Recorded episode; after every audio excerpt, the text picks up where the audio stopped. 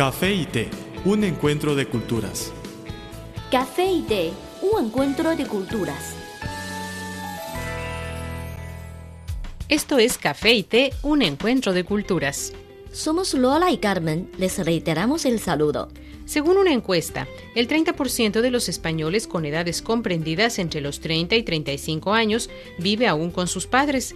El porcentaje llega al 63% si nos centramos en los que tienen entre 25 y 29 años, y hasta el 95% si tienen entre 18 y 25 años. En otros países, hasta hace unos años, era impensable seguir con papá y mamá después de acabar los estudios. Pero las cosas están cambiando y el fenómeno ya tiene varios nombres. He aquí algunos de los más populares. Síndrome de Peter Pan se refiere a un adulto socialmente inmaduro, irresponsable, reverde, dependiente, narcisista, que se preocupa solo por él, manipulador, que niega el envejecimiento y cree que está más allá de las normas de la sociedad.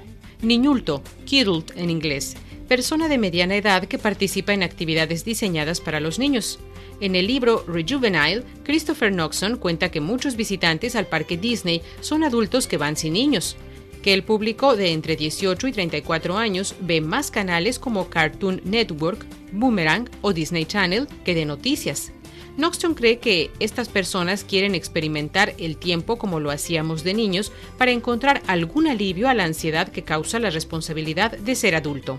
Adolescentes, en inglés, adolescents, sinónimo de ninulto.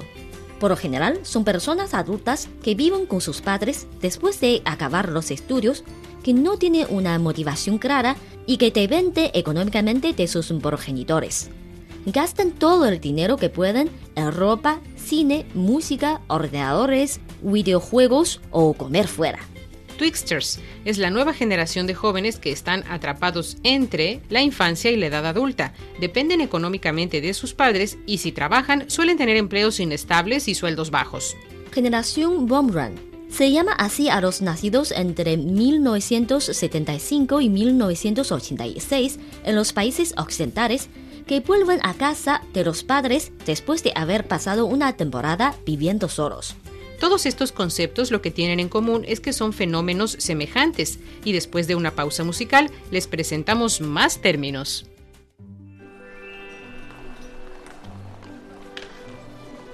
Había una vez una taza de café que rondaba sola por la barra de un restaurante. Pero un día apareció una taza de té y ambos se hicieron amigos. El encuentro de dos culturas se tornó en una mezcla de diversión. ¡Eh, eh! Y conocimiento. Esto es Café y Té, un encuentro de culturas.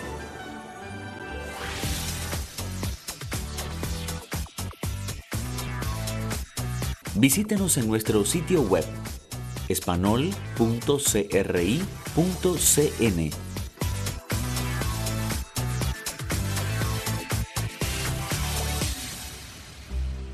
Están sintonizando Café Té, un encuentro de culturas. Lola y Carmen les reiteramos nuestro agradecimiento por este tiempo en el que nos permiten acompañarles, ya sea a través de la onda radial o de internet. En nuestros programas anteriores hemos platicado sobre el fenómeno Nini, o sea, los jóvenes que ni estudian ni trabajan en diferentes partes del mundo. En chino hay otro concepto parecido, los Kalaozu, o los que comen a sus padres, claro, de manera metafórica.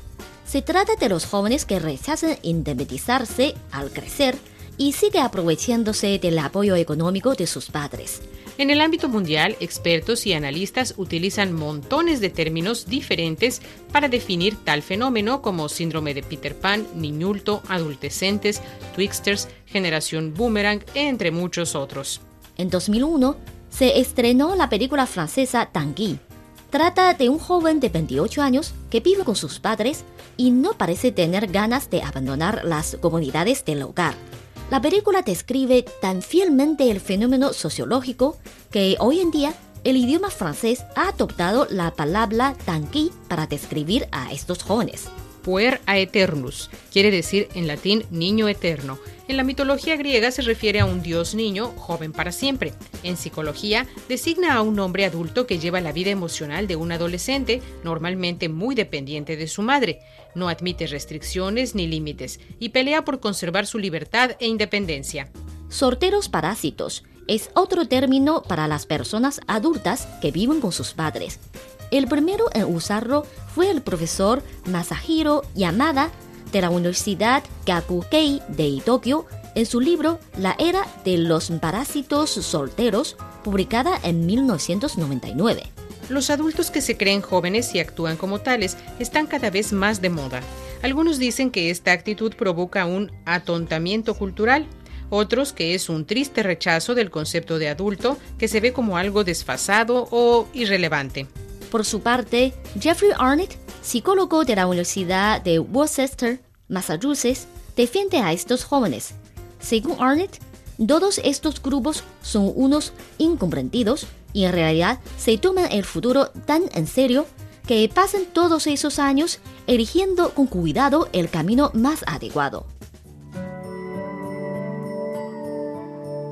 El café es una de las bebidas más populares de Occidente. El té es la bebida tradicional de Asia. En la actualidad, podemos degustar en un mismo lugar de sus distintivos sabores. Así como el café y el té, las culturas de Occidente y Oriente tienen sus similitudes y diferencias. En nuestro programa podrá conocer algunos aspectos interesantes que estimularán sus conocimientos. Esto es Café y Té, un encuentro de culturas.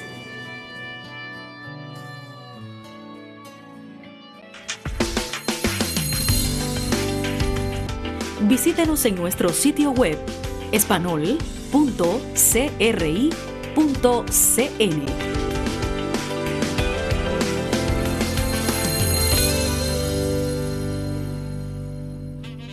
Somos Sololari y Carmen González, presentadoras de este su programa Café y Té, un encuentro de culturas. Ya nos acercamos al final del espacio de hoy. Les recordamos que cualquier contenido que prefieren recomendarnos pueden enviárnoslo por email o por correo. O en nuestras redes sociales. En Facebook nos encuentran como Radio Internacional de China y en Twitter síganos como arroba CRI Espanol. Con muchísimo gusto recibiremos sus sugerencias y comentarios. Aquí tienen nuestras vías de contacto.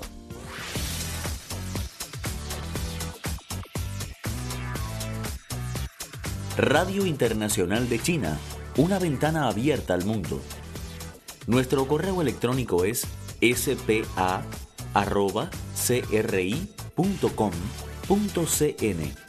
o bien puede enviarnos una carta a la siguiente dirección. Departamento de Español, Radio Internacional de China, Avenida Shichinshan 16A, Código Postal 1040, Beijing, República Popular China.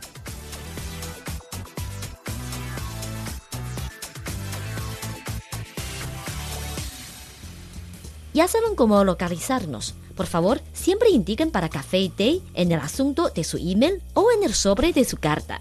Aquí finaliza Café y Té, un encuentro de culturas, un programa hecho especialmente para usted. Desde nuestro estudio se despiden Lola y Carmen. Les esperamos a la próxima entrega.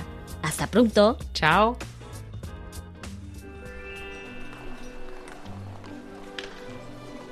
Había una vez una taza de café que rondaba sola por la barra de un restaurante.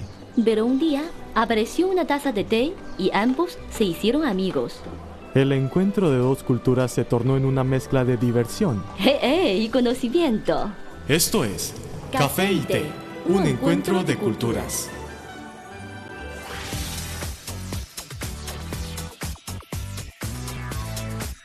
Visítenos en nuestro sitio web espanol.cri.cn